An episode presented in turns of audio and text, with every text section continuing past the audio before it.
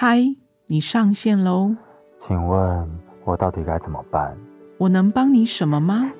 我觉得我快撑不下去了。那这个问题，我们要不要一起来想想看？偶尔焦虑、担心失败，或觉得空虚，你内心的烦恼，有人能懂，也愿意倾听。你的心理师上线中。各位听众，大家好，欢迎收听由静好听及蓄力文教基金会共同制作播出的节目《你的心理师上线中》。我是主持人蓄力执行长赵慈慧，今天的主题很有趣诶，我们要来谈谈蝙蝠侠效应。当我们戴上面具，穿上蝙蝠侠的服装的时候，我们真的可以因为这样变得很强大吗？这样可以带给我们好处吗？不晓得这样可以维持多久的时间，长期下来会不会产生一些反效果？这样假扮成别人，会不会最后变得不像是真正的自己呢？啊，我真的是充满一连串好奇的问题耶，想要在这一集的节目里面好好的深入来了解。今天邀请的来宾是徐立德咨商心理师，他擅长探索人的关系、职场关系、亲密关系。以及和自我的关系，请立德咨商心理师和听众朋友们打声招呼。大家好，我是徐立德。呃，首先呢，想要请立德来跟我们分享一下，到底什么叫做蝙蝠侠效应啊？它的定义是什么？有没有在心理学上有一些相关的理论或是实验，可以让我们更加的了解呢？我想用一段话先来形容蝙蝠侠效应。蝙蝠侠效应啊，其实它就是在讲每个人心中都有隐藏的超级英雄，那让这个超级英雄成为另一个自我，然后他就会陪你一起去克服逆境。想象你正在面临一个你很在意，但是又有些风险的任务的时候，比如说像是面试啊、演讲啊等等，在这样的情况下，有些情绪可能会接管你哦。你可能会觉得啊，焦虑啊、恐惧啊、担心啊、紧张，而且你发现，哎，你的专注力、控制力还有你的动力受到挑战。当你陷入这些情绪的时候，你要怎么前进？然后你要怎么完成任务呢？而这就是蝙蝠侠效应想要提出的方法。那其实蝙蝠侠效应啊，它里面提到两个心理学的观念。一个是心理学所谓的自我疏离，它英文叫做 self distance，所以大家一听到疏离啊，就会觉得哇，那是一个漠不关心啊、不亲近啊，然后不把它当一回事，不是这个意思。它只是说，是我们和自己的情绪保持一个距离，然后当我们和自我的情绪保持距离的时候，那这样子这些情绪。对你的绑架和控制的威力相对的就减少了。但是，当你保持一个距离之后，你在这个位置，你要做些什么呢？那我们就走到心理学的第二个观点，它叫做另一个自我，也就叫 alter ego。你可以在那个位置召唤你的另一个自我，帮助你完成那些艰困的工作还有任务。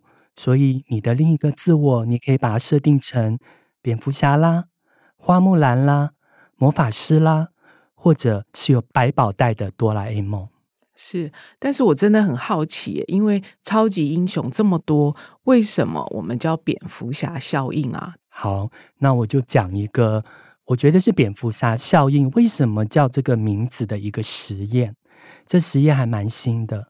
他是在二零一七年做的实验。其实这个实验一开始，他是想要去测验看看小朋友在做一些冗长啊、繁复的一些无聊任务的时候，他们的决心和专注力可以做怎么样的调整和发挥。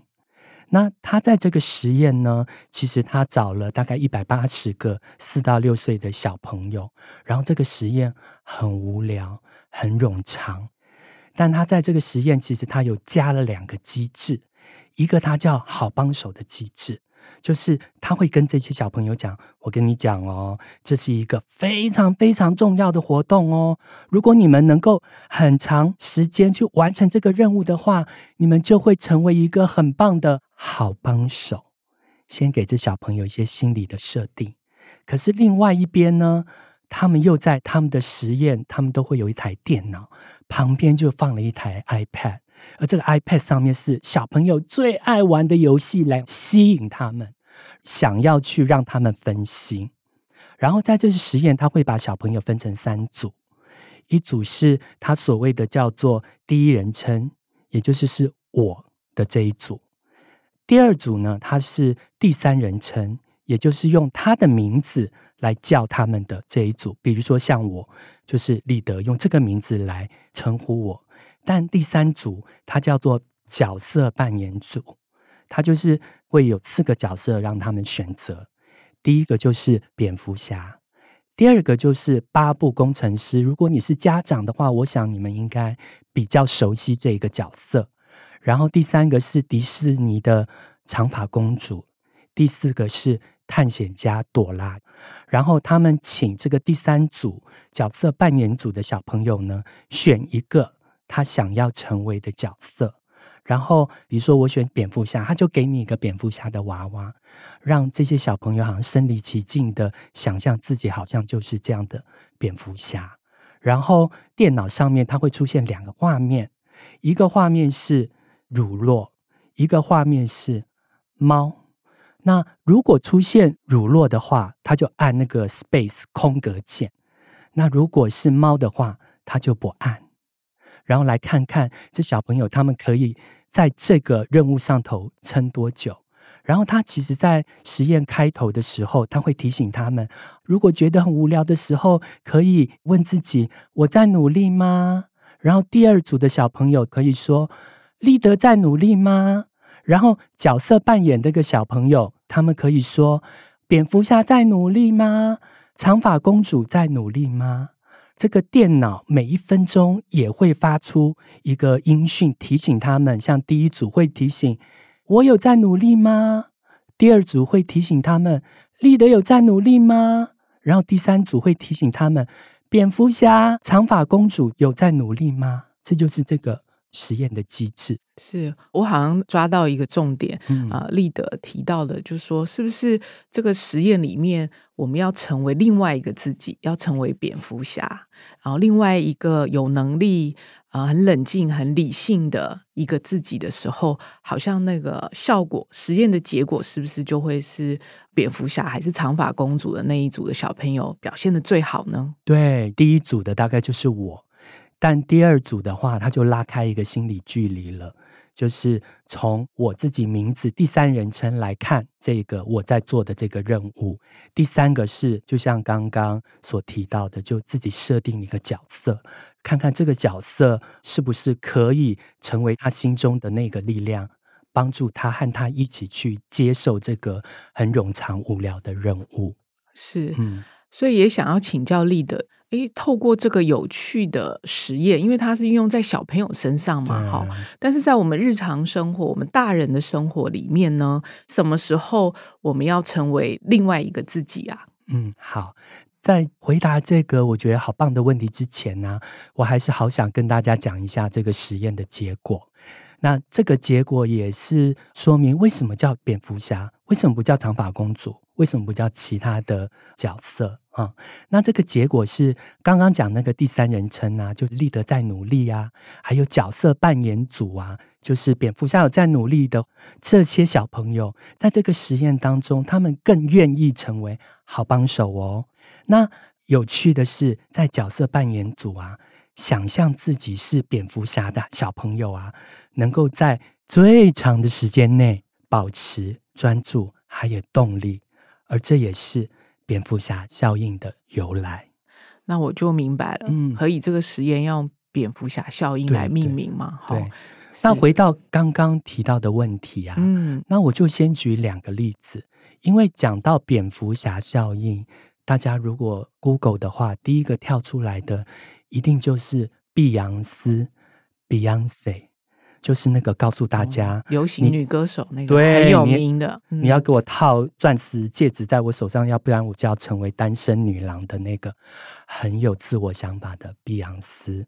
然后碧昂斯呢，她曾经说过，当她听到和弦或是穿上细的高跟鞋的时候，她就必须告诉自己，我要想象自己是一个叫做萨沙的猛兽，而这个猛兽啊，会带给她自信还有力量。所以他说啊，萨莎出现的时候，我的姿势和说话方式都不一样嘞。然后这个萨沙可以帮他在舞台上。更有自信的展现自己。那另外一个案例呢，是豆豆先生。你有听过豆豆先生？有啊，有他的很多的喜剧表演，是吗？很有趣。所以我们的形象就是哇，他很有趣，很自信，嗯、可能很乐观，很自由奔放。嗯、是，但其实啊，嗯、豆豆先生在他小的时候，他因为口疾，哇哦，受到很多的同学的霸凌和欺负。哎。嗯嗯，所以他怎么能够长大之后成为那个在舞台上能够逗大家开心的这个角色演员呢？他说，当他必须在舞台上换上豆豆先生的皮肤的时候，成为豆豆先生的角色，他的口疾就停止了。嗯，而且这样子也会对于他的表演上带来许多灵感。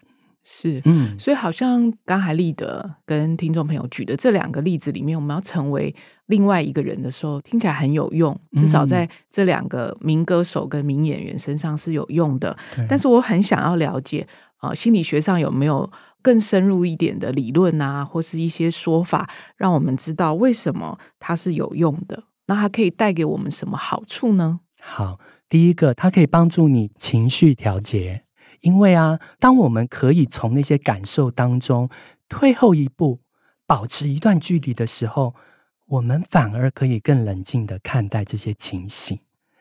另外，自我疏离其实可以控制焦虑，那些你不想要或者你担心、害怕的情绪，而且就像刚刚那个实验一样，可以增加我们挑战任务的毅力，还有增加我们自我控制能力。而因为我们和自己的情绪保持一个距离嘛，所以你更可以进入比较多的理性思考。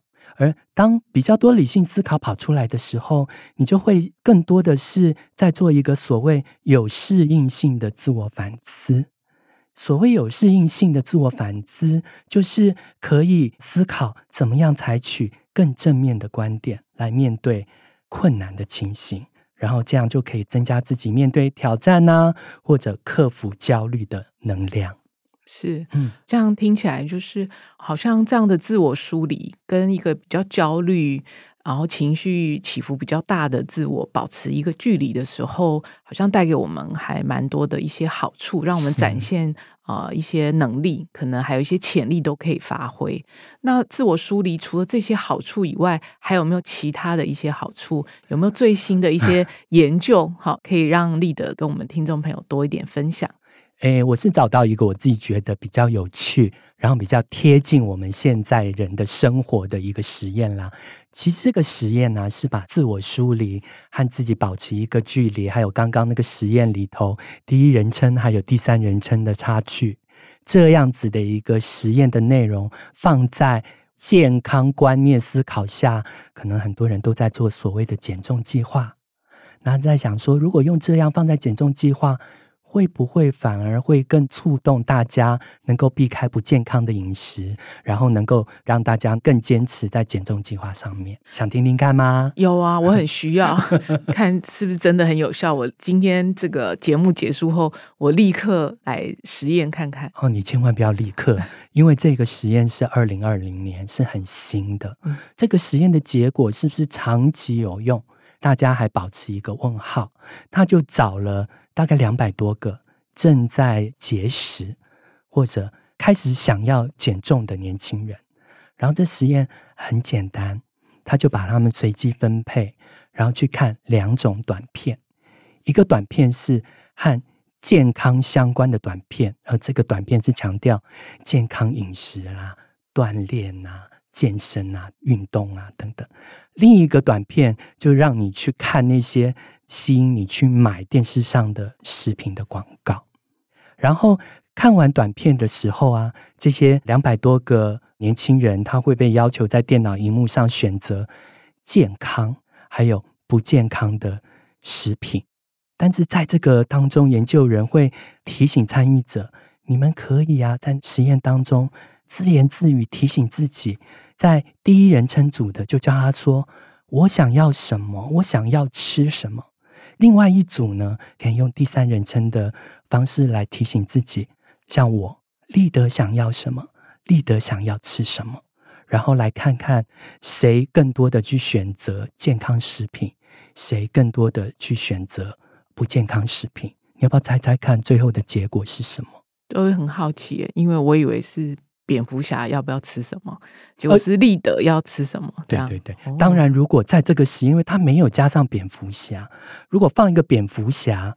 搞不好他那个实验结果更有效，效果哦哦，但这个实验里面是第三人称，对，只做了两名字名字的部分。那未来有机会，大家可以来做做三组，看看结果是怎么样。嗯嗯嗯。那你要不要听听看那个两组的结果是怎么样呢？是啊，很好奇呢。就是选第三人称组，就是立德想吃什么的，他们更多的选择健康的食品，然后即使是。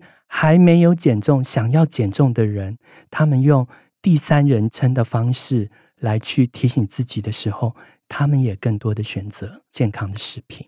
诶，那我真的不太懂，为什么要用自己的名字比较有效？嗯、那如果用我，反而比较没有办法产生一个减重或是拒绝一些诱惑食物的效果呢？嗯，就是刚刚讲自我梳理嘛，和自己保持一个心理距离。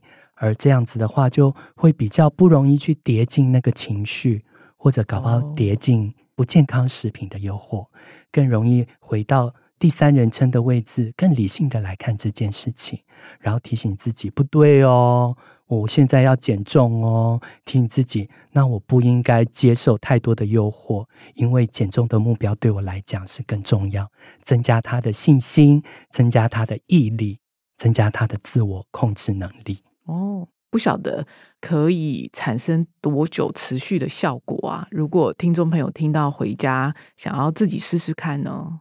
就大家可以试试看啦。但是因为刚刚一开始就讲这个实验好新哦，嗯，然后这个实验的实验者他最后也是想说，长期效应还没有那么的稳定，所以我觉得也是提醒大家，你可以试试看，但是不要过度相信这样的方法。在这边，我想分享一个，就是这个呃实验者，他最后有讲的是说，其实他很期待这样子的方法可以被整合到 APP 里面。哦，那我就在想说，或许你的诶减重计划的 APP 会时不时的来提醒你，立德是不是要选择健康的食物啊？用这样的方式。那我另外一个想到是。也许我们也可以把这样的方式放在我们的磅秤，电子磅秤。当你上去称的时候，它就会提醒你，立德是不是要更努力啦？或许这样方式也会让你更多的动力去坚持这样的减重目标。是。听完立德的分享，好像刚才讲的都是好处诶，但是我有一个疑问，会不会扮演别人久了，或扮演那个另外一个自我的角色久了，其实是也是有坏处呢？譬如说迷失自我啦，那个真实的自己就不见了啊，所以不晓得立德你的经验也好，或是你的从一些心理学的概念里面来看，会不会有一些坏处呢？我想在这边给大家三个提醒。第一个提醒啊，千万不要叫你的蝙蝠侠去帮你买麦当劳，这什么意思啊？你想想看，连你去买麦当劳这种很生活的事情，都还要扮演蝙蝠侠，你会觉得好累哦。让我想到以前呢、啊，我跑到便利商店，然后一看到店员他们在忙的时候，我心里在想，他怎么可以这样做？他们应该要有 SOP 呀、啊。后来我再想想，哎。我好像我在买东西的时候，都还是扮演蝙蝠侠哎。那另外就是啊，我们是不是比较容易会把你在工作的样子带回家？想想看，你在面对你的家人或者孩子的时候，还要跟他们讲 SOP，还要跟他们讲绩效表现，还要讲 PIP 绩效改善计划。哇哦！你想想看，你把你的家人和小朋友当成谁了？你可能不小心把他们当成你的主管或者你的员工了，也会好辛苦。是。另外，举我自己的例子吧。就过去啊，我在工作上去要和那些我打从心里就不喜欢的长官见面，或者和比较有难度的客户见面，我都会提醒自己，就当做演一场戏吧。诶，对我来讲还蛮有用的，因为这样可以说服我笑脸去面对他们。但是啊，如果连回家都还要演戏，还要和自己的感受保持那么大的距离，难道不会疲累，不会厌烦？难道不会恨不得把脸上的妆或是面具卸下来吗？是，所以请大家思考一下，如果你想象你的伴侣或者你约会的对象在你面前总是穿着一套密不通风的蝙蝠侠的盔甲，好了，嗯、和你谈情说爱，你会是什么感觉？是。那另外的两个提醒啦，哈，第一个就是千万要避免过度的自我梳理，因为有时候过度的自我梳理啊，会影响到人际关系，你会不知道怎么样拿出真心和别人相处，甚至你不知道自己在关系中的定位。另外的提醒就是，其实啊，自我梳理啊，和自己保持一个心理距离啊，是一个有意识的选择，而不是无意识的一直带上它。你不必一直都是蝙蝠侠，你只需要在需要的时候成为蝙蝠侠就可以了。你可以戴上你的蝙蝠侠面具，但千万千万不要忘记，完成这个任务之后要把那个面具拿下来。是。所以听完立德这样的一个分享之后，我很快有一个联想，就是我们常常会鼓励自己，或是鼓励我们的听众朋友们要诚实或真实做自己。可是扮演另外一个人，或是扮演另外一个更冷静理性的自己，跟真实做自己，这两个会不会是一个矛盾冲突的概念啊？嗯，什么是自己？如果我们回到心理学那个我们的老鼻祖弗洛伊德，他是把我啊分成超我、本我、自我。超我是那个道德社会框架的自己，本我是生物原始本能的自己，自我是现实生活的自己。所以所谓的做自己的自己，又是什么呢？是那个符合别人期待的自己吗？还是你自己想要成为的那个自己呢？是那个符合爸妈标准的一百分的自己，还是勇敢成为你很喜欢画画但赚不了什么钱的自己？是你熟悉的自己，还是陌生偶尔冒出来的自己？我觉得不管怎么说，其实这些都是自己的一部分呢。是，那做自己，我觉得它是 be yourself 嘛。嗯。我觉得自我梳理呀，还有另一个自我，我更想把它形容成为另一个概念，就是成为你自己，become yourself。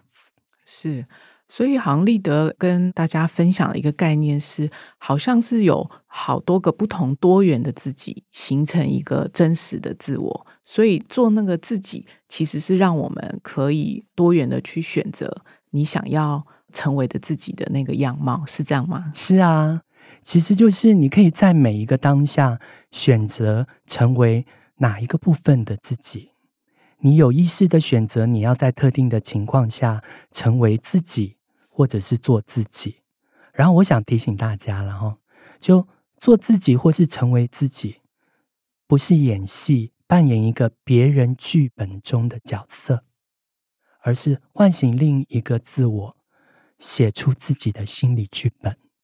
那我觉得做自己，呃，成为自己，不是假装一个不同的角色，而是承认其实那个自己或者自我其实就是自己。另外，做自己不是僵化的没有选择，而是有弹性、能够多元的选择。是是啊，呃，相信我或听众朋友也会很好奇，也想要知道。当我想要找到一个理想的自我去扮演像蝙蝠侠效应，可是要怎么样进入到那个理想的自我的角色扮演呢？怎么进入到另外一个自我啊？不晓得这个实际上要怎么来运用呢？好，那我就分享大家一个六步骤的操作。好哦，第一个叫做确定目标。你思考一下，这个自我是要实现什么样的工作？它带的是什么样的目的？你是想要变得更自信、更被人喜欢、更独特，或是你想要得到更多的肯定，还是你想要更有力量的站着？那第二步呢？是你要想一下另一个自我啊，这个角色他的个性是什么？